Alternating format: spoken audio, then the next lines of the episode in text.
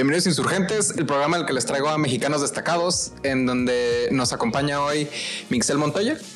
Así es. Este es dueña y conductora de su podcast En la Maleta. Ajá, correcto. Eh, es egresada de comunicación. El motivo de invitarla es empezar a hacer sinergia, conocer otras personas, otros talentos que están en la ciudad promoviendo eh, otros talentos, como en el caso del podcast de Marja, que fue el último que escuché que tuviste invitado. Este conocer cuál ha sido su experiencia y cuál ha sido su camino. Eh, como le comenté ahorita fuera de cuadro y como comento en todos los capítulos, la dinámica es bien sencilla, es preguntarle qué está haciendo ahorita, el quizá hay más profundidad detrás del podcast y cómo llegó a la decisión de hacerlo y, en qué etapa está ahorita. Vi que ya estás en una segunda temporada. Entonces, este, pues nada, las dejo, los dejo con ella para que este, nos platique un poquito de qué onda con la maleta. Bueno, pues primeramente, gracias, Juliar, y gracias a las personas que están ahorita viendo, escuchando el podcast. Agradecer el espacio, la oportunidad de estar aquí. Es muy extraño estar de la otra parte. Ser el entrevistado. a ti te va a tocar después. Ser el entrevistado, como que te acostumbras de la otra parte de tú preguntar, tú investigar a la otra persona, pero también está cómodo el, el, que te pregunten a ti. El, ahora sí yo abrir mi maleta de vida para que las otras personas conozcan qué es lo que hay detrás de estos proyectos que, que hablan pues en gran parte de, de lo que soy, de lo que día con día he construido. Y pues agradecer primero. No hay de qué. Claro que detrás de un proyecto como ese hay, eh, hay un principio, ¿no? Debe haber un motivo, debe haber una razón y está padre que se te han ido eh, aliando personas para hacerlo un poco más grande, para darle otra dimensión y se va notando poco a poco el, valor de producción que le están dando. este, cuéntanos un poquito de la maleta. Bueno, este proyecto inicia principalmente eh, con ese deseo que yo siempre he tenido de impactar positivo en la sociedad, de poder compartir contenido de valor a la gente. Todo inició, me acuerdo, en, historias de Instagram, donde yo estaba grabando según un audio y les puse una encuesta de ustedes. Eh, consumirían el un podcast o prefieren videos en YouTube. Y me dijeron, ¿por qué no intentas hacer un podcast? Entonces quedó como una idea eh, que duró mucho tiempo en llevarse a una realidad. En ese momento yo estaba trabajando en una radio. Y me acuerdo que tenía que grabar unos spots para una, una, cadena comercial y me la llevaba mucho tiempo en la cabina. Dije yo, bueno, ¿por qué no grabar algo? Y a la sorda empiezo el, el, podcast grabando pues aquí con lo que tengo en, en, la cabina. Eso sí no lo había dicho. O sea, el primer episodio está grabado a la sorda en la cabina donde yo trabajaba en la radio. Así empiezan las cosas. Ahí, eh, en un momento que tuve, donde no se dieron cuenta, empecé a grabar y lo primero que hice, obviamente, fue escribir el guion. Y todo lo que yo decía en el podcast, primero se había escrito. Ok. Así lo hice. Y fue muy cortito y eso fue a lo que la gente le gustó, que era un podcast muy fácil de digerir, muy rápido y que le daba tips a la gente. Ok. Entonces, después dejó de trabajar en esa radio y yo, ¿y ahora qué hago? Ya no tengo la radio, ¿qué hago? Pues digo, pues desde la casa. Voy a empezar desde la casa, no tenía ni siquiera micrófono, mm, ni nada, en la ayuda de nadie.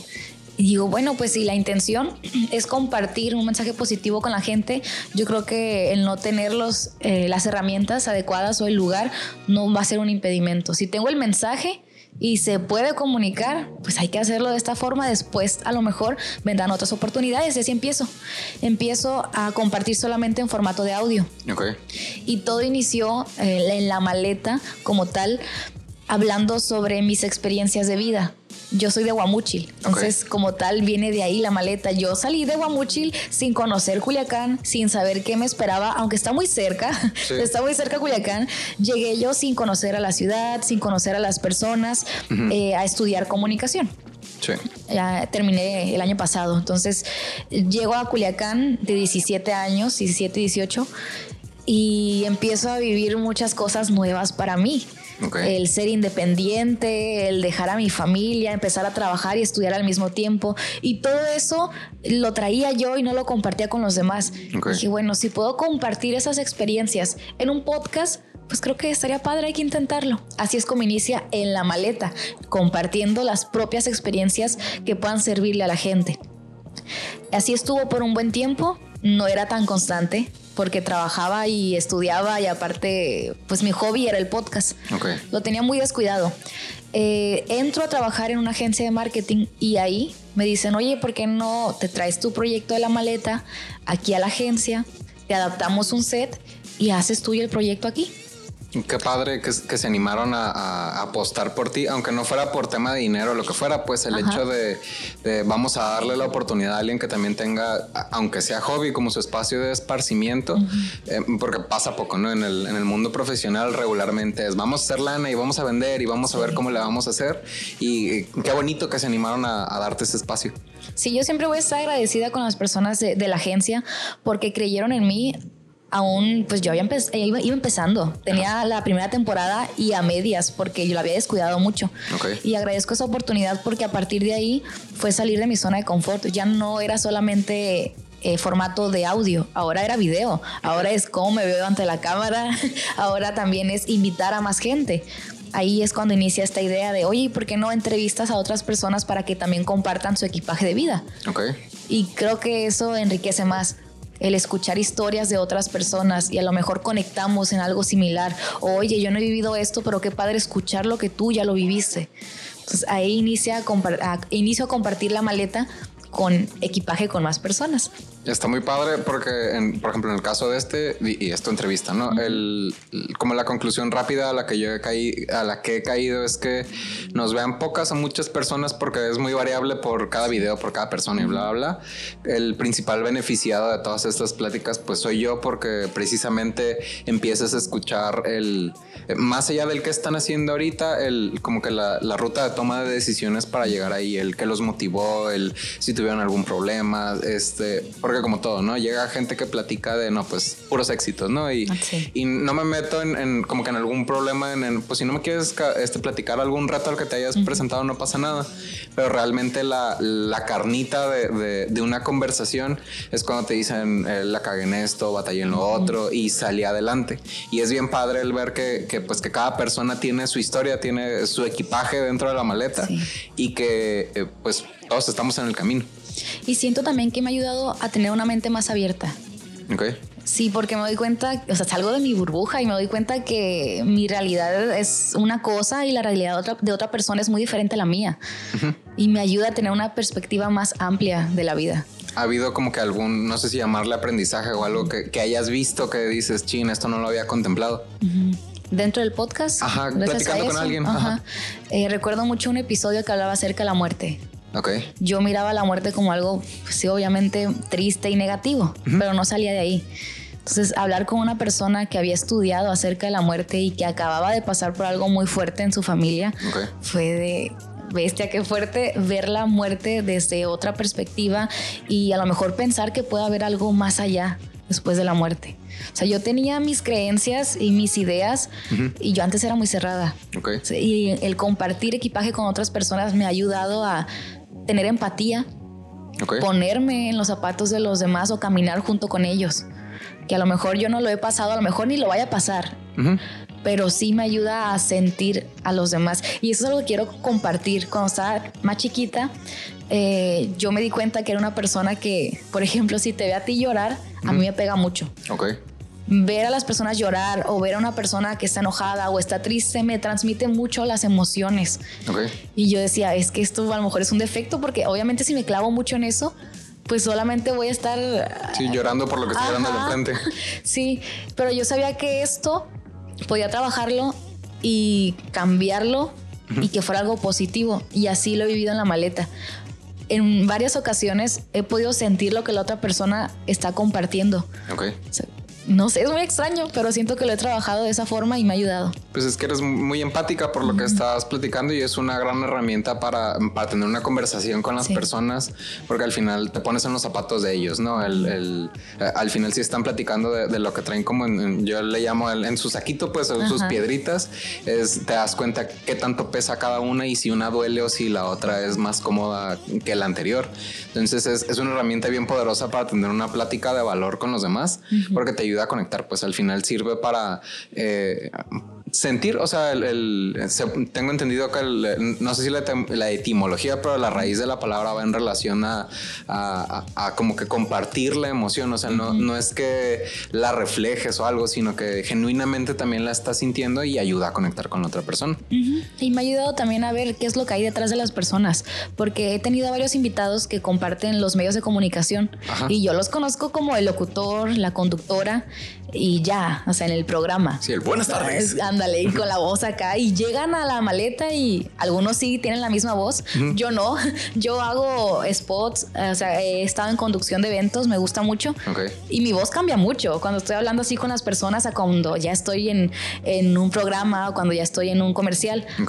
Y me ha tocado tener allá los conductores, locutores y nada que ver a lo que nos muestran ante la cámara hay una historia fuerte que traen detrás algunas personas, otros que su vida bien relajada y todo, pero te ayuda a ver más allá de lo que tú ves a lo mejor en redes sociales, que estamos tan acostumbrados ahorita, ver una vida perfecta, entre comillas.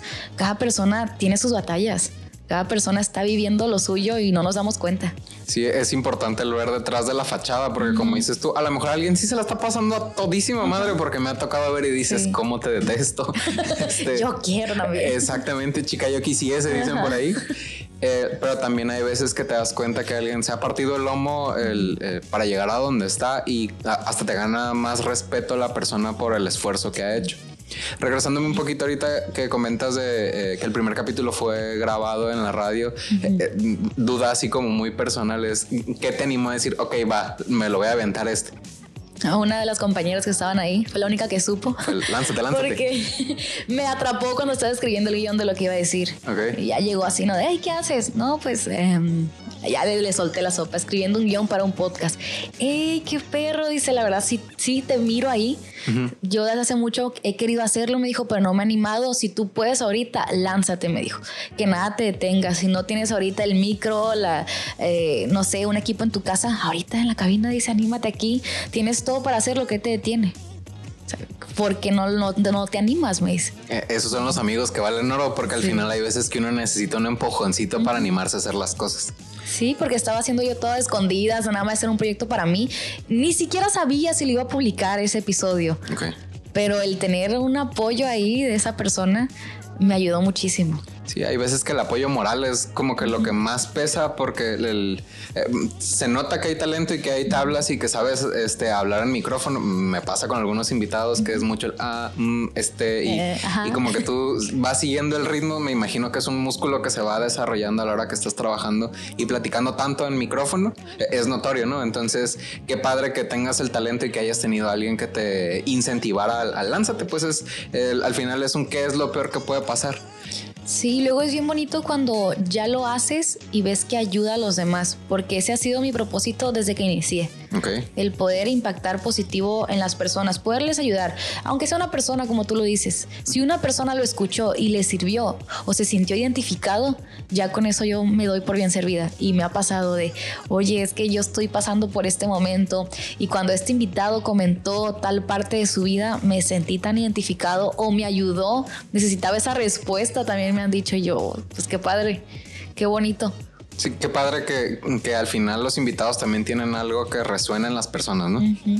Y cuando ya te fuiste a producirlo en tu casa, pues me imagino que fue un reto, ¿no? ¿Me puedes platicar un poco de, como que a qué retos te enfrentaste? Ahorita que me mencionas, pues no tenía micrófono y yo creo que ni hasta sabía cómo picarle a, lo que seguía. No, ni siquiera sabía cómo conectar, ni cómo acomodarme, ni nada. Y, por ejemplo, cuando lo estaba grabando aquí en Culiacán con mis roomies, y ya con amigas, sí era como que, plebes, voy a grabar. Les decía que iba a grabar, ¿no? Pero les decía, voy a grabar, eh, guarden silencio. Y siempre salía un inconveniente con, con, la cámara que estaba grabando. Sí me frustraba mucho. Luego me di cuenta que el escribirlo me limitaba mucho. Me limitaba, me limitaba mucho porque quería hacerlo tal cual como lo tenía escrito. Después lo intenté, voy a improvisar o voy a ver qué pasa, voy a fluir. Tenía la idea de lo que iba a hablar, pero después me solté sin guion y me di cuenta que me sentía más liberada, o sea, más, más yo. Se vuelve una conversación en lugar de, de un script. Sí, y uno de los retos más grandes, eso ya lo he comentado, que decidí hablar sobre la ansiedad. Yo tengo ansiedad. Chócala. Y, ah, uh, y también para las personas que están escuchando, si han pasado por esto, los entendemos. Y lo curioso fue que cuando me atreví a hablar de esto, me estaba, me dio un ataque de ansiedad en pleno podcast, pues. Ok. Ahí estaba yo tratando de respirar, de controlarme. Eh, sí se me hizo un episodio muy difícil hablar de esto y cómo llevarla. Eh, hablé sobre lo que yo hago cuando me da un ataque de ansiedad. Y fue muy curioso que dentro del episodio me diera uno y yo, ay, no puede ser, porque aquí, pero bueno. Fue la prueba de fuego, ¿no? Ajá, El- fue vas a hablar de ansiedad. A ver, vamos a hablar de ansiedad ansiosos. Ponlo en práctica, tal cual.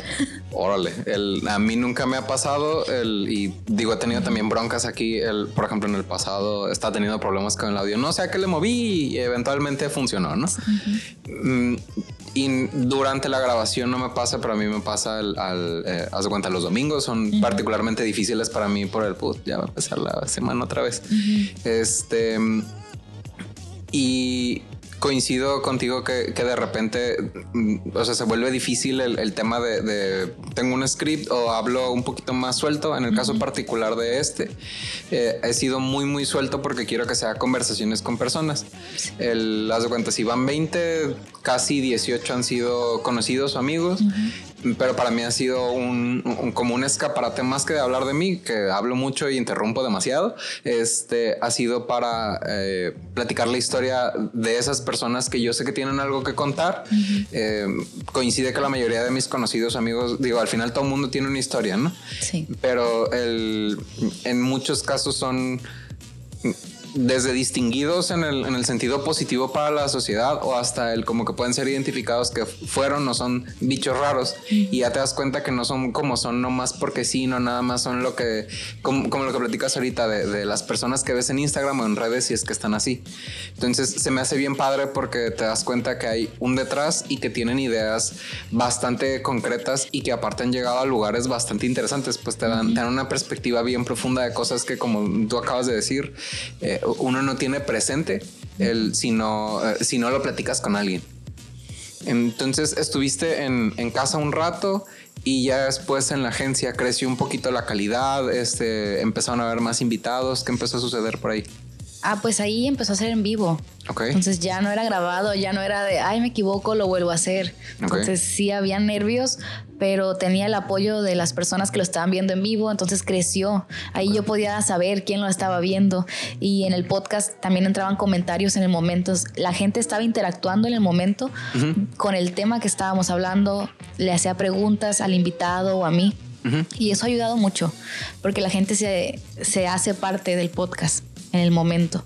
Ya no es solamente si lo escucho después, si lo escucho mañana o pasado, sino que lo estoy escuchando en el momento y aporto yo también de lo que yo he vivido. También abro mi maleta desde la casa, desde el trabajo, desde donde esté. Entonces, eso ha ayudado mucho también.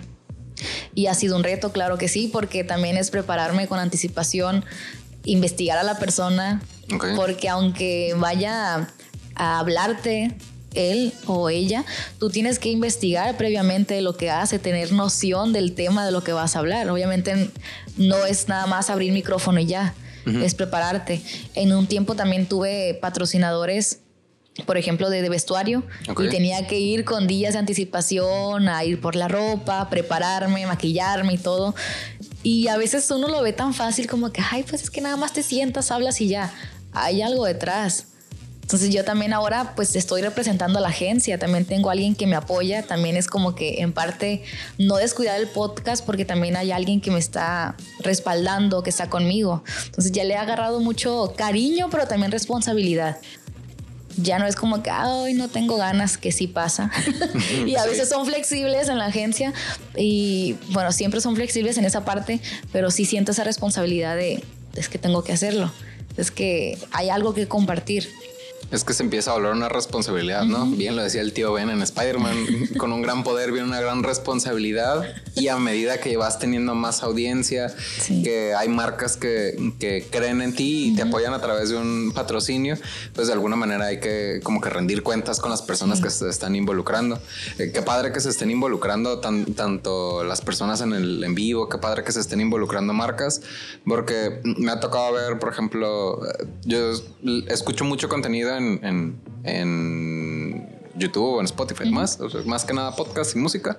Y para acabar pronto, noto que hay como que un despunte en los podcasts de la Ciudad de México o de Monterrey o de Ciudad Juárez. Y están muy padres, la verdad, pues soy fan. el, pero me ha llamado mucho la atención que se ve un poco movimiento de manera local, que sí los existen, pero que a lo mejor no hemos dado con el clavo de llegar a esas dimensiones que llega un creativo, un leyendas legendarias, un la cotorriza. Y está padre que, que, cada quien aquí está haciendo sus pininos para tener pláticas. A lo mejor no es comedia o a lo mejor no es de crimen real, pero el, siento yo que hay mucha gente con cosas que, que compartir así como tú. Este, entonces, ahorita sigues colaborando con la agencia en esa dirección. Ahí estoy junto con el podcast y además es mi trabajo en la agencia. Yo soy community manager. aparte, tengo mi trabajo ahí con ellos. Ah, es como el hobby, se podría decir. Y ya con la agencia, ya tengo ahí pues mi trabajo, lo que es community manager. Hago locución, eh, conducción de eventos. Trabajamos con diferentes clientes, diferentes marcas, haciendo la comunicación. Ok, estás en, en, la parte del, como el primer contacto con los clientes. Sí. Ok, es que también por acá, digo, yo no me dedico como community, pero me toca colaborar con algunas agencias en donde tenemos gente que, pues que contesta, que da este, más información del producto o servicio que se está ofreciendo y es medular para, pues, para empezar la ruta de la compra-venta. Sí, también hago lo que es ejecutivo de cuenta. Ok hago de todo y me gusta, porque me gusta aprender. Llegué allá a la agencia siendo nada más community manager y ya después he tenido la oportunidad de yo cerrar la venta, de yo hablarle a, un cliente sin conocerlo, pero plantearle una propuesta, analizar sus redes sociales, que es pues de parte de lo que yo estudié de comunicación y se me hace padre que me den esa libertad también en la agencia para aprender y soltarme, porque eso es lo que han hecho, soltarme obviamente con ayuda. Pero he aprendido mucho. Eso me hace padre. Yo estaba muy cerrada con la idea de que solamente quería hacer radio. Ok. Mi sueño principal era ese, el tener un programa propio de radio y combinarlo con conducción en televisión o algo propio. No sabía muy bien qué, pero quería algo propio. Y duré muchos años peleando por ese sueño, que por una u otra cosa no se dio o se dio a medias y llega esta oportunidad de la agencia y la pensé mucho para salirme. También quería irme a, Monterrey. Ni siquiera conozco la ciudad, pero yo quería irme a Monterrey. Suena que está padre. Sí, suena chilo, dije yo. a ver qué. Eh, por la pandemia no se pudo. Ahí yo quería hacer mis prácticas de comunicación en una radio. Tampoco se pudo. Y cambiaron mucho mis planes de un año para otro. Llego a la agencia, dejo la radio, eh, empecé con el podcast y me di cuenta que también podía hacerlo. Que podía dejar mi mente tan cerrada a solamente una cosa y abrir eh, mi panorama y tener nuevas oportunidades. Porque aparte se está actualizando el, o sea, la radio de hoy es, son los podcasts y son los en vivos en YouTube y en demás plataformas. Al final, el, el, formato no necesariamente está migrando porque sigue existiendo la radio y sigue habiendo una audiencia, un mercado, una mecánica, un lo que sea pero el, para las nuevas generaciones, pues porque al final eh, tú eres más joven que yo, varios años, el, el futuro es hoy, dice, dice Dewey de Malcolm, no sé si lo has visto, pero el, cambia mucho el, el qué va a ser la radio ahora, qué va a ser la televisión de hoy. Por ejemplo, hay muchas plataformas, por ejemplo, muchos canales que ya están migrando a sus plataformas digitales. O sea que ya la gente no está viendo tanto televisión y ya existe el claro video. Deja todo el Netflix, ¿no? Ya existen esas versiones mexicanas de las plataformas para streaming. Entonces, esos son giros que también van a hacer cambios en la radio y qué padre que te estás dando la oportunidad de probar cosas nuevas, porque aparte, seguramente con tu experiencia en radio eh, me lo puedes confirmar hasta cierto punto eh, hay cosas que son más medibles a través de internet y no es que sea mejor uno que el otro, pues, pero que te va dando información más eh, como granulada de quién te escucha más, hombres, mujeres, cuáles son sus intereses adicionales y todo eso te va alimentando pues de qué hablar. O sea, al final, si, si tu audiencia fuese más mujeres, este, no, no, quizá no va a ser tan viable hablar de, eh, no sé, afecciones de la baja de testosterona después de los 50 años en hombres, pues si esa no es audiencia, pues ¿para qué voy a hablar de eso en mi canal? Y hay veces que con la radio es más difícil, con la radio y con la televisión, ¿no? Yo hablando en, de, en los medios anteriores a los que están ahorita, es más difícil como determinar el, el pues, ¿qué les voy a decir y qué puede funcionar? Se vuelve más una moneda al aire. Y luego también es más libre el tener eh, tu plataforma, por ejemplo, tu contenido en una plataforma de, podcast, por ejemplo, que estar en un programa de radio o televisión, porque ahí te están checando en el momento qué puedes decir, qué no, cómo debes estar y todo. Y ya en tu podcast tú eres libre, como tú me lo decías, puedes decir groserías si quieres, lo que quieras hacer en el momento lo puedes hacer. Y en un programa de radio difícilmente, en televisión pues ni se diga, ¿no? Sí, claro, es deja tú las groserías, hasta es decir, es que tenía mucho estrés al principio para ese estrés está tal medicina, o sea, como que se volvió hasta fingido, pues, y siento yo que, bueno, no siento, lo que he visto en función de lo que he estudiado, ya no, ya no funciona esas menciones que son ser orgánicas, pues es el, ah, están bien chingonas estas hamburguesas y si eres alguien pues que está bien reportado te van a creer pues porque estás panzón, pues o sea, es como el, tema de, si ves un, no sé, un, chef delgado o un nutriólogo gordo, no, te va a hacer sentido. Puede pasar lo mismo en, cuando, cuando las menciones no son como tan, tan, tan orgánicas como que uno las empieza a sentir como fingidas y, y pues al final no incentiva la compra. Sí, sí, es cierto. Y me costó mucho entender esa parte. Porque tú lo puedes decir muy fácil de que, oye, pero te conviene mejor irte al podcast o irte a plataformas digitales. Pero en serio yo estaba muy cerrada con la idea y hasta le sufrí de cómo, cómo voy a dejar ese sueño que yo tenía de estar en radio.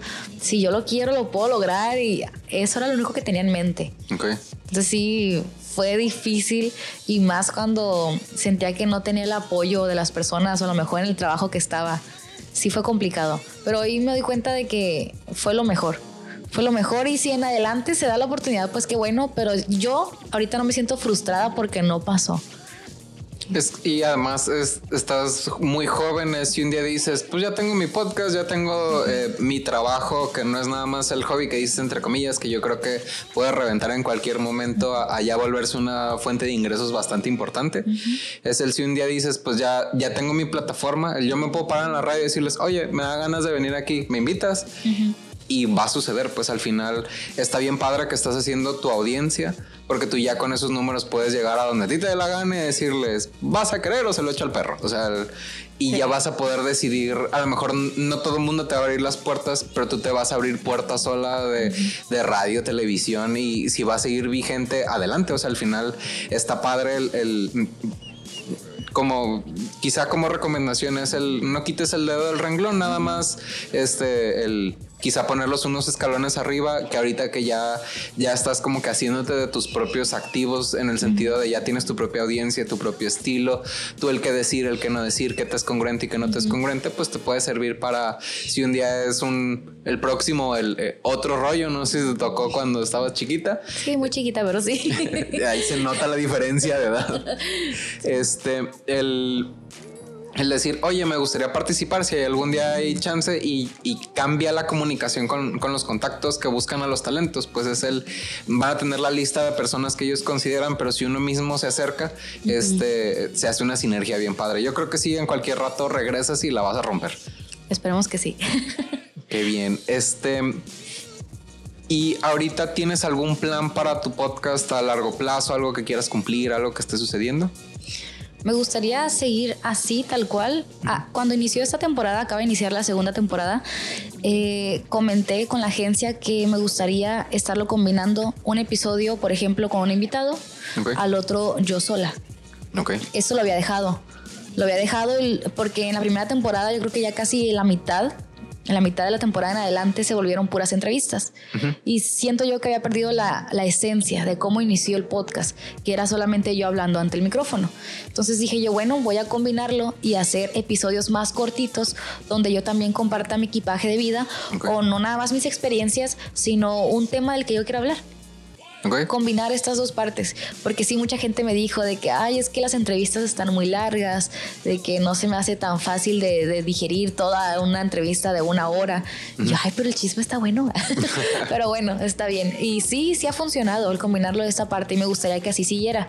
El compartir yo también y sentirme con la libertad de hablar de lo que yo quiera en episodios donde nada más esté yo combinar estas dos partes. Me gustaría presentar el proyecto a más personas, y que no solamente sean personas, eh, locutores, conductores, sino que una persona que a lo mejor no trabaje nada que ver con esto, Decirme, oye, quiero estar en el podcast, ¿puedo? ¿Quiero hablar de esto? Adelante. Que también que las personas se sientan con esa libertad de, de asistir al podcast si quieren. Así que si están escuchando esto y quieren estar en el podcast adelante, o sea, que envíen un mensaje y si ustedes sienten que, es, que lo que ustedes pueden decir puede impactar de manera positiva, que es lo que quiero compartir, que impacte de una manera positiva a la sociedad, adelante que se sientan con esa libertad de, de ser parte de este proyecto y presentarlo también eh, con otras personas como patrocinadores. O sea, si ven que el proyecto les puede ayudar también a ellos, adelante. Es suelten varo, esto funciona. Si quieren, ahí está. Si quieren estar en la ola del futuro, tienen que soltar varo. Anímense. Sí, Es, que es la neta, es el Mm, yo parte de lo que hago son anuncios pagados y yo sé que el, de manera orgánica cada canal tiene sus asegúnes, pero el alcance es mucho más limitado que si uno le mete lana al, contenido. Y si tú traes bien claro el, tema de que es de bienestar, eh, como que abarcándolo muy, muy general, pues se pueden acercar contigo desde personas de la salud, de la salud mental, física, espiritual, este, de, de cómo vestirse, de cómo tener mejores procesos en sus empresas, el etc, etc. O sea, es, un contenido eh, muy diverso y muy amplio en donde si tú tienes el canal y tienes cierta audiencia, pues mochense para aparecer y pues para que salga en la pauta de para que llegues más lejos, así de fácil. O sea, que sí se necesita ayuda. La verdad es que sí se necesita también de esta parte. Uno quisiera a lo mejor llegar a más personas simplemente así con el contenido, pero sabemos ahorita que pues se necesita también de la otra parte de invertirle hablando económicamente, invertirle. Y, poniéndome técnico para que no, es que ¿qué tanto se ocupa? Mira, el mínimo que te acepta Facebook son 20 dólares, perdón, 20 pesos, o sea, el equivalente a un dólar aprox en, por día, es lo mínimo que te acepta. Pero dependiendo del contenido del canal, la audiencia y bla, bla, bla, hay unos, llámale como mesetas en la gráfica que hay que superar. El, por ejemplo, para cierto tipo de anuncios que yo programo, que ahorita no viene el caso, lo mínimo que yo recomiendo gastarse son 6 mil pesos. ¿Cuánto? Ajá, entonces el, es para cierto tipo de anuncio, ¿no? Entonces, si llegan y te dicen, oye, ¿cuánto es lo menos? Y te dicen, te puedo dar 500 pesos, es, pues me los puedes dar, pero no significa que voy a hablar de ti. O sea, el, eh, porque si eso, ese dinero se va a ir íntegro al, pago de anuncios, es el, pues muchas gracias, pero pues con 500 pesos no, o sea, te damos difusión a ti, no nos queda nada a nosotros. pues es. el, por si quieren asesorías de cómo distribuir su presupuesto, este, el, y también para que si te sirve de algo el llevarte el dato, pues es el, eh, por ejemplo, un clic te puede costar 10 centavos, pues entonces el, ir haciendo ese cálculo de, bueno, si un clic me cuesta 10 centavos y para que se queden este, 10 personas yo necesito 100 clics, pues necesito más de 10 centavos. Y ahí va haciendo uno el cálculo de, más o menos cuánto se ocupa, pero el, que lleguen con una cantidad muy pequeña, pues no, mejor, mejor no, o sea, no, no funciona este, para que se anime la gente y para que vean que, yo sí he visto que tienes una audiencia interesante que participan en, el podcast, que eso es, es, no es raro, pero es un reto a cumplir. Por ejemplo, yo no he llegado a ese lugar.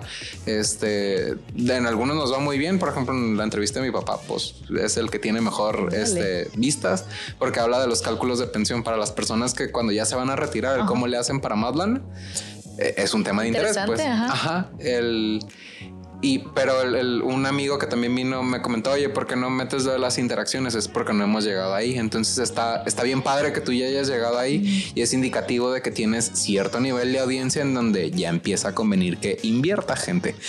Es el mensaje que necesitabas escuchar, por si quieres empezar a invertir. Llámanos. A, este. Oye, pero también algo que es un reto para mí es saber cómo o ponerle un precio a lo que haces. Ya lo he compartido en algunos episodios. En los últimos escuché. Sí, y para mí es difícil todavía el, ponerle como tal un precio y decirte esto cuesta, tú sabes si le entras o no. Hace poco vendí un, patrocinio, no voy a decir nada, pero sí mi jefe me dijo, oye, le estás ofreciendo mucho y es muy poco lo que te van a pagar. Y yo, ay, es que no sé, te hace que si le, le doy menos me va a decir que no. Pues ni modo, me dijo. O sea, tú lo que estás haciendo tiene valor y si tú no se lo das, la otra persona no va a llegar a, darte un precio más alto. Tú tienes que empezar a ponerle un valor a lo que tú haces. Un comparativo bajita la mano es, por ejemplo, comparándonos con una revista, escoge en tu cabeza la revista que tú quieres. Esa entrevista, te digo, esa revista te va a decir, imprimimos tantos tirajes y son 100 mil impresiones, o sea, no impresiones de hojas, tú ya sabes, pero lo digo por, por la bola de ignorantes, así como yo, que, que, no sepan a qué nos referimos, es el, es cuántas veces es vista esa revista, a lo mejor la ve hasta la misma persona, por eso le llaman impresión, que es impreso en los ojos, imprimido, iba a decir, en fin. Entonces, si te dice, tienes 100 mil impresiones, es el, el, aparecer en mi revista y eso vale 10 mil pesos, tú ya sabes cuántas impresiones va a tener tu podcast en función de cuántas personas ven, cuántas personas ven los clips y bla, bla, bla. Y es el, si tú llegas a ese mismo número, es, puedes cobrar lo mismo.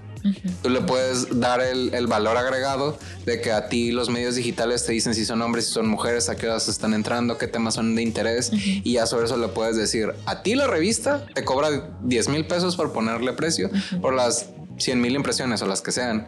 Yo por ese mismo número de impresiones, yo aparte te voy a dar todos estos datos. Y si te sirve el dato, le podemos poner un parámetro a los enlaces que se ponen en el video, en donde tú puedes ver cuántas personas le dieron clic al enlace que está en la descripción. Entonces tú sabes si prefieres este como medio adivinarle con la revista o si quieres ver todo calculado y aparte te podemos dar estos datos. Entonces el, el, medirte con un, con un medio similar este, y cotizar, oye, ¿cuánto me cuesta aparecer? Este, ya ese es un parámetro de cobran 10 mil pesos. Ah, bueno, yo puedo cobrar 10 mil pesos por ponerle un, un, parámetro. Sí, yo creo que ya con el tiempo, la experiencia te vas eh, formando un poco más en eso también. Ya te la vas creyendo tú mismo también, ya con la experiencia. Pero yo sí siento que, que voy empezando, por así decirlo, ya en lo laboral aunque desde que estaba estudiando estaba trabajando, pero siento que ahora decir de que ya terminé la universidad como que me da un respaldo en esto, porque sí, como tú lo dijiste hace rato, es que estás muy chiquita todavía y así, mucha gente me lo ha dicho y a veces la gente no confía o no cree en lo que hago porque sienten que estoy muy chiquita. Ponle, ¿no? Pero yo el punto de referencia que pongo para la gente chica es un Juan Pazurita, ha de ser de tu edad y el vato está podrido en dinero en, por lo que hace, pues entonces el vato algo sabe. Ha ido a pasarelas en Europa y, participó en el tema del temblor de hace un par de años en la Ciudad de México y, ha logrado grandes cosas y es al menos seis años más chico que yo. Entonces hay veces que no es tema de edad, sino de, talento y de persistencia y de poner el ojo en donde están las cosas. Pues al final es, es, fácil que las personas desacrediten por algún motivo porque también así nos educan en muchos casos de, de eh, está chaparro, está gordo, está chico, está viejo. El, porque me lo comentó alguien más en, en, otro capítulo. El, cuando estaba muy morro me decían que no porque estaba muy morro y ahora que estoy muy viejo me dicen que no porque estoy muy viejo. Ah, qué chingado, dice. Entonces es, es, más o menos lo mismo. Pues es mi consejo es créetela y, hazle caso a tu jefe. Si te dice que, cobres mejores, toma puntos de referencia, toma, revista, toma radio, toma eh, televisión, toma hasta otros podcasts y oye, ¿cuánto me cuesta salir en aquí? Y ya sobre eso es, me da en promedio 7500, lo va a vender, vender a 7500 y el que quiera, que compre. Sí, también la otra vez escuché de, de, una conductora y me dijo, es que si no te quieren pagar tu precio, no pasa nada. O sea, no tienes por qué andarles rogando, pues es como que, oye, está bien, si no lo quieres, no pasa nada. Va a llegar alguien que sí va a valorar lo que haces y sí, va a pagar eso. Sí, y te va a servir mucho eh, dentro de también como alrededor del podcast, el hacer red con personas que creen en tu trabajo. A mí me pasa, yo colaboro con uh, un par de agencias y me respaldan. O sea, es mi barrio me respalda y eso me ha servido para cerrar ventas. Saliéndonos un poquito del, aspecto comercial, me platicas que tienes ahorita el capítulo del personal y el que es con entrevistas. Em, cuéntame un poquito de qué es lo que te gusta de cuenta del personal y luego de las entrevistas. A ver, de lo personal, pues me gusta que es ahora sí eh, un tema que yo lo puedo adaptar a lo que yo he vivido. Okay. Busco la información y doy algunos consejos, algunos tips y también lo relaciono con cosas que ya he vivido. Y en la entrevista es que conozco a más personas y conecto con otras personas también.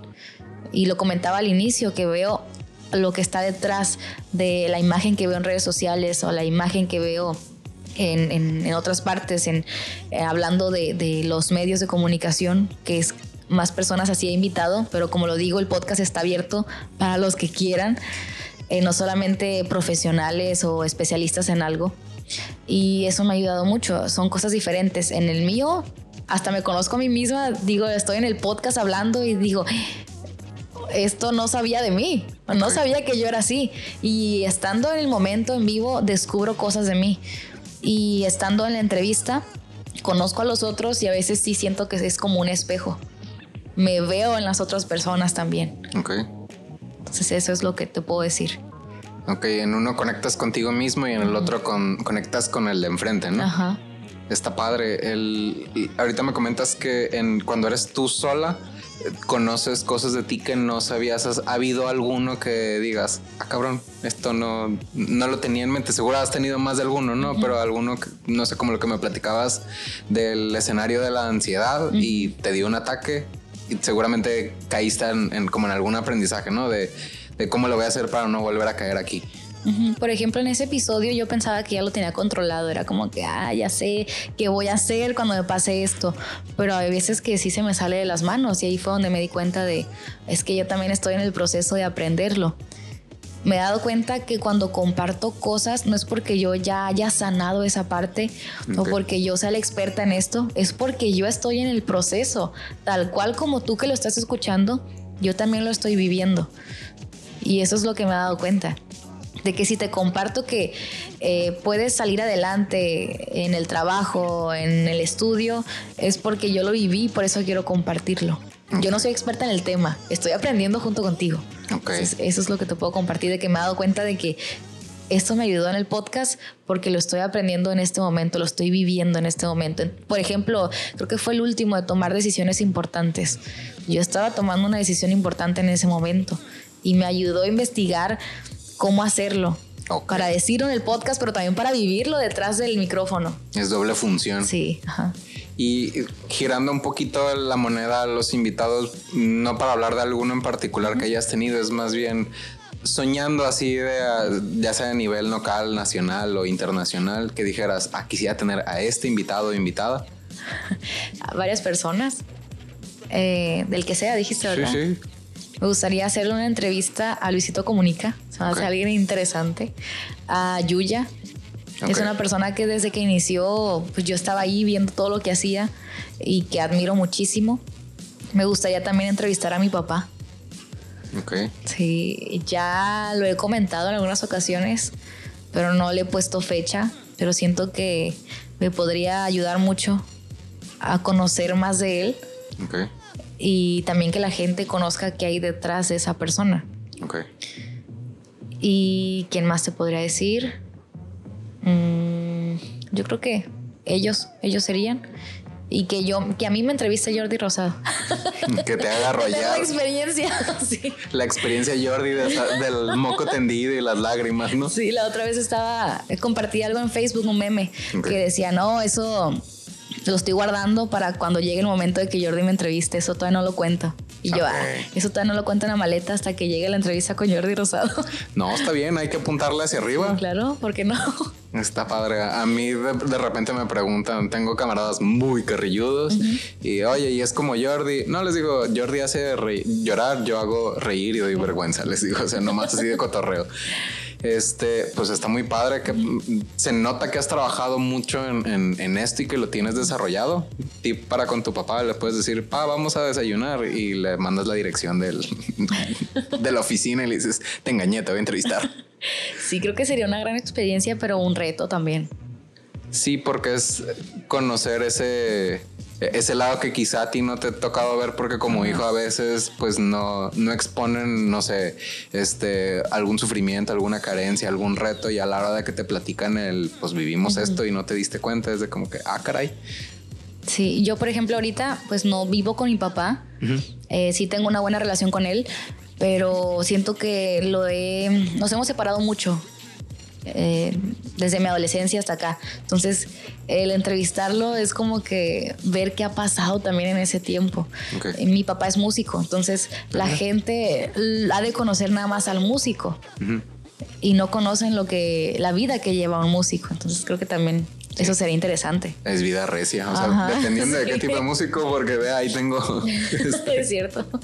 El, aquí, por ejemplo, vino un, amigo, Juan Carlos Verdejo, Sí, lo entrevisté ahí en, la maleta. Ah, pues este, acá fue, no, no lo escuché el tuyo, acá fue de cotorreo. Este, y ya desde que platica que él estuvo mucho tiempo eh, de músico como ejecutando y ahorita está en la parte del, de... La docencia, ¿verdad? Ajá, y la organización de los eventos. Entonces, él eh, platica parte de, como el reto de, pues, si es tocar tres, cuatro veces a la semana, pues es la chinga de estar ensayando, aprendiendo las rolas, llegando a los lugares. Este, él no lo comentó en el podcast, pues, pero si te ponchas, si se te acaba la batería del carro, si te roban los instrumentos, etc, etc. Son todas esas experiencias que si es el, el, músico de, de, bar, de restaurante, etcétera, etcétera, son unas. Y si es el músico de, orquesta, pues son otras totalmente diferentes eh, en cuanto a retos, a experiencias, a exigencias, a maneras de colaborar. Es vida recia, es vivir en modo leyenda el, como músico y es de mucho respeto.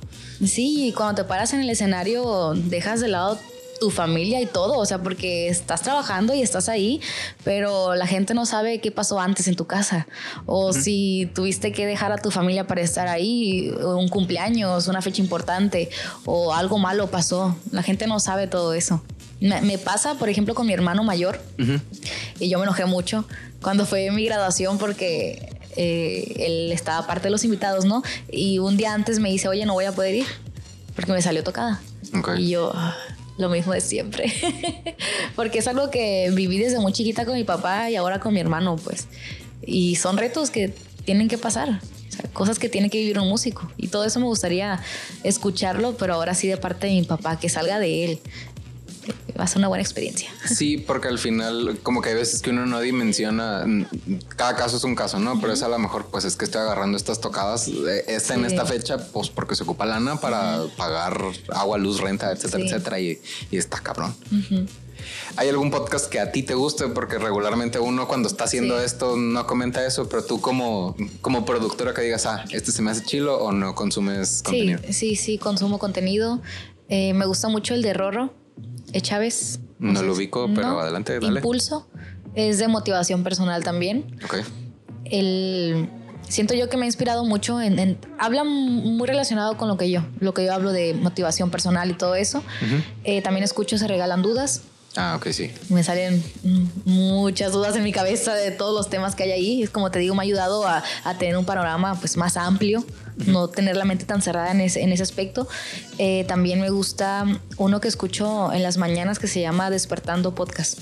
Es algo muy cortito, pero te ayuda como que a encontrarle un propósito al día que estás viviendo. Okay. Con todo esto de la ansiedad, yo casi siempre estoy pensando a futuro. Entonces como que ese podcast me ayuda a relajarme y a vivir presente y consciente de, de lo que es el ahora. Entonces está padre. Yo se los recomiendo si lo quieren escuchar. Sí, están excelentes. Despertando Podcast, Se Regalan Dudas y Rorro. Chávez. El que más tengo presente es el de, el Se, Regalan, Dudas. este, creo que hasta sacaron un libro con las dudas y las respuestas. no, no lo he leído, pero se me hizo una gran movida en términos tanto comerciales como de empatía con la gente porque es ya, pues a mí me gusta leer, entonces es el tema de tener físicamente eso que representa que eres parte de, se me hace como que un mensaje bien fuerte y bien bonito, pues porque es como que una consolidación de, esa relación que tienes con las personas que te están escuchando. El, yo de repente escucho Entiende tu mente. El, está, bueno, son de 20 minutos, pero casi todo lo que escucho es o comedia o conspiración o este, estamos medio botados. Este regularmente me fusilo preguntas de algunos podcasts y estas son fusiladas. Por ejemplo, algún momento de tu vida en el que tú regresarías y dijeras esto quizá lo hubiera hecho diferente. Es una pregunta interesante, pero déjame pensarlo. A ver.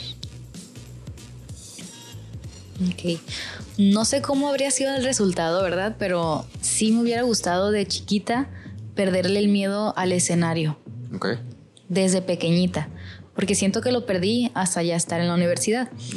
Como te comento, vengo de una familia de músicos y a mí me hubiera encantado desde chiquita eh, agarrar ese apoyo, que yo creo que sí lo tuve en el momento, pero mi miedo al escenario, a la gente, al público. Al que dirán. Ajá. Me, me limitó mucho. Y yo creo que si yo hubiera querido y me hubiera puesto las pilas y hubiera trabajado la voz en la música, sí hubiera logrado cosas grandes si lo hubiera aprovechado.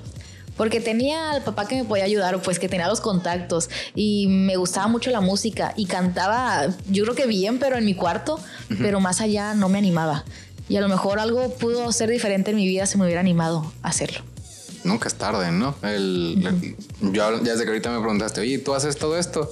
El, en ese viaje yo me he dado cuenta que está muy a la mano todo ese tipo de, herramientas el, por ejemplo, el jueves va a venir un amigo que tengo 10 años que no lo veo y me dice, ah, yo les sé mover al Ableton Live, que es un software que utilizan, les cuenta los de Disclosure, los que cantan con Sam Smith, la de Latch, este, que es con, con, lo que producen los, los de música electrónica y ahí tengo un tecladito que lo mueve el, y me pasa lo mismo. A mí ahorita en la etapa en la que estoy no tengo tanto tiempo para estudiarlo, pero si tú quisieras y crees que, puede, que puedes tener la oportunidad, hasta le digo y pues que te enseñe más o menos cómo se le mueve. Al final, pues tu papá sigue presente, tú sigues viva y sigues joven, o sea, aprovecha el tiempo que tienes y si te sigue llamando la atención, es sobra las maneras de hacerlo. Ya todos, pues así como subes tu, podcast, este se puede subir tu música a Spotify.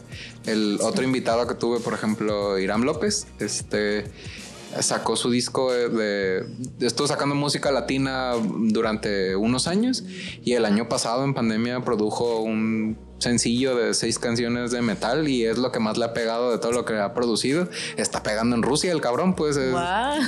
Este me manda un video de, una pole dancer bailando con una rola de él y yo, a ver, pásame otro. No es cierto. Este, entonces, él, le está yendo muy padre. El, parte de lo que me ha platicado es que le han llegado invitaciones de hasta hacer giras en Europa. Este, nada más que pues cuesta, pues entonces él, eh, él es más cerca de mi edad que de la tuya y le está pegando. Entonces, si tú crees que puedes cantar, te gusta y tienes una computadora y micrófonos, con eso se hago. Órale. Creo que me ayuda mucho esto a, retomar lo que te decía al inicio. No estar cerrado a otras posibilidades. No por decir, ahorita estoy en el podcast, estoy en la agencia y ya es lo que me voy a dedicar para toda la vida. No, al contrario, de estar abierto a que mañana pasado pueden pasar cosas diferentes y puedo dedicarme a otra cosa si quiero. Sí, o sea que nada está ya escrito. Exacto, al final el, está en uno el, digo, cada quien tiene, hay veces que pues tiene que trabajar para sacar para poder vivir y en algunos casos para los hijos y las mascotas y bla, bla, bla.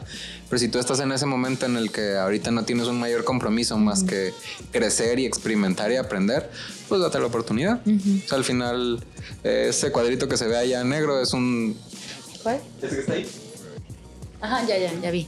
Es un teclado musical. Ok. Entonces, eh, no son tan caros. Este. Digo, no son regalados, pues, pero te sirven para si quieres vocalizar y si quieres producir música. Con eso producen Disclosure y este, este, ¿cómo se llama? The Weekend. Eh, son ese software, ese aparato, el, te sirve para hacer eso. Y un micrófono de estos, tú ya tienes noción de más o menos cómo, cómo, cómo cuánto cuesta.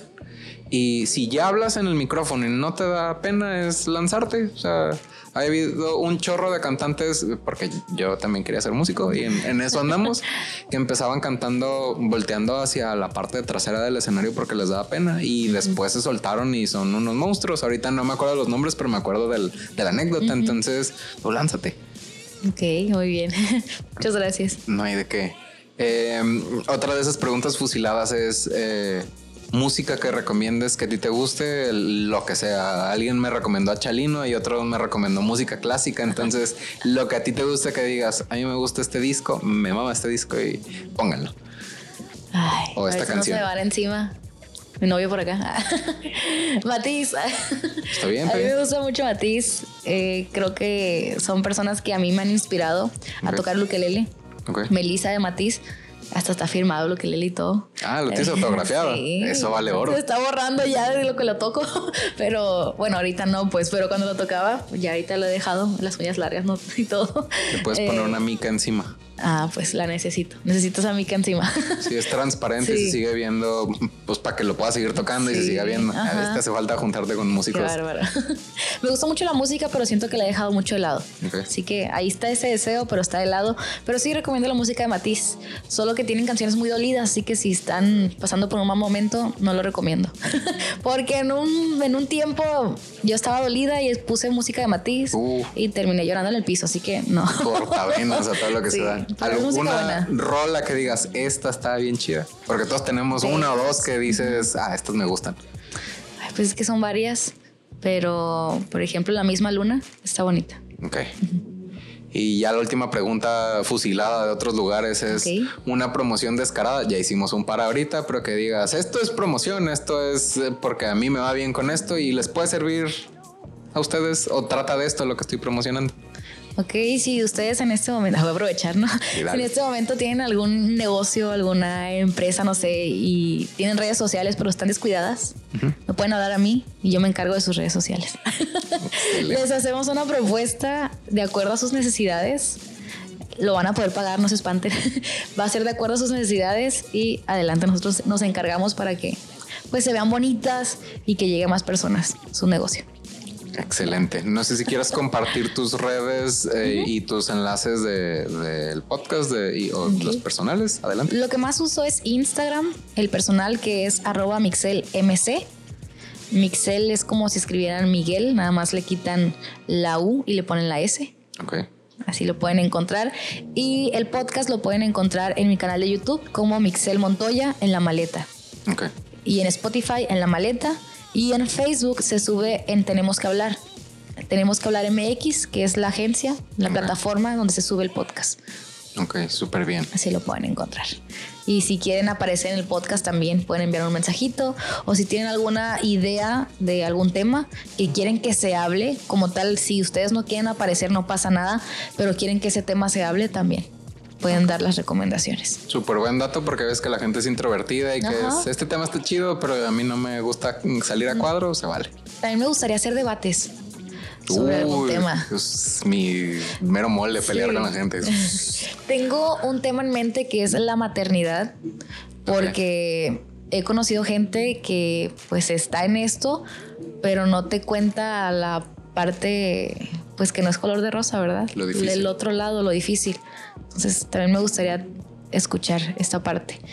Yo no soy mamá ahorita, ¿no? Pero sí estar en medio de personas que, que ya lo han sido, estaría padre ver las diferentes anécdotas que han tenido. Y escuchar la discusión, yo no puedo dar a luz, ¿no? Pero evidentemente pero si hay algún tema en el que salga de debate que, que pudiese participar virtualmente, soy bueno para discutir de lo que sea. no, ah, no, sé de todo, pero por ejemplo, en, en, la universidad tuvimos un ejercicio de.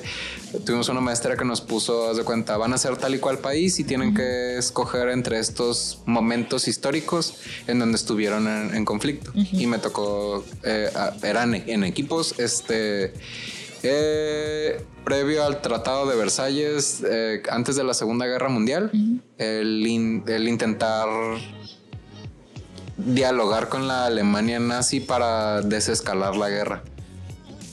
No pudimos porque el, no lo logramos. No, el del otro equipo era fan de los nazis, pues. No, hombre. Este, entonces nunca pudimos llegar a un acuerdo porque no, no había voluntad de de oye, no sé, te damos Francia, pero ahí muere. Entonces, pero se puso muy bueno el debate. Este nos dio la maestra una semana para, prepararnos y soy muy competitivo y me aventé todo lo que pude de, de, qué sucedió antes y después para ahí. Me gusta, o sea, más allá de, del, aventarle tierra a alguien o lo que sea, el tema de competir y como que llegar a un acuerdo y hasta escuchar las ideas de las otras personas es, es válido. O sea, si es, si es de mi postura honesta de algo se puede y si es de la manera de ejercicio también se puede. Sí, el, tomar eh, el lado de aprender en el debate, no el lado de pelear y discutir. No, no. Creo que me gusta más esa parte de, pues hay que compartir diferentes puntos de vista, aunque yo no esté de acuerdo, te voy a escuchar, te voy a respetar, pero me ayuda a ver otra parte, el otro lado de la moneda. Sí, claro, y hasta como poner las dos perspectivas, aunque no estén de acuerdo y no se vayan a poner de acuerdo, el que uno diga esto es blanco y, el otro diga esto es negro, y quizá las dos personas tienen la razón porque están viviendo desde perspectivas diferentes. Así pues. es. Eso también es muy interesante. Pues bueno, yo creo que por hoy terminamos. Qué rápido. Este, sí, la verdad se nos fue rápido, es casi una hora. está bueno el, el mitote. Este, muchísimas gracias por venir. Eh, espero siga creciendo tu podcast y que sigas luchando por tus sueños y llegando a ellos. No, muchísimas gracias y gracias por apoyar también este podcast para que llegue a más gente, a más personas. Muchas gracias. Pues me despido. Yo soy José Yuriar. Esto fue Insurgentes. En redes sociales van a encontrar como José.insurgente en Instagram, en Facebook, eh, Insurgentes Canal, el, el Chile en, el logo porque perdí la otra fanpage por cuestiones administrativas. Aclarando. Eh, ah, sí, sí, porque en el que sale mi foto. Ahorita platico. Este. sitio web es insurgentes.xyz. Estamos trabajando en la tienda en línea ya y a ver qué les vendemos por ahí. Y mi agencia de marketing es Promedima, el sitio web es promedima.com y nos pueden buscar en Instagram como Servicios Promedima. También la fanpage de Facebook de ellos la perdimos y lloro, en mexicano. Este. En fin, muchísimas gracias. Hasta luego. Bye.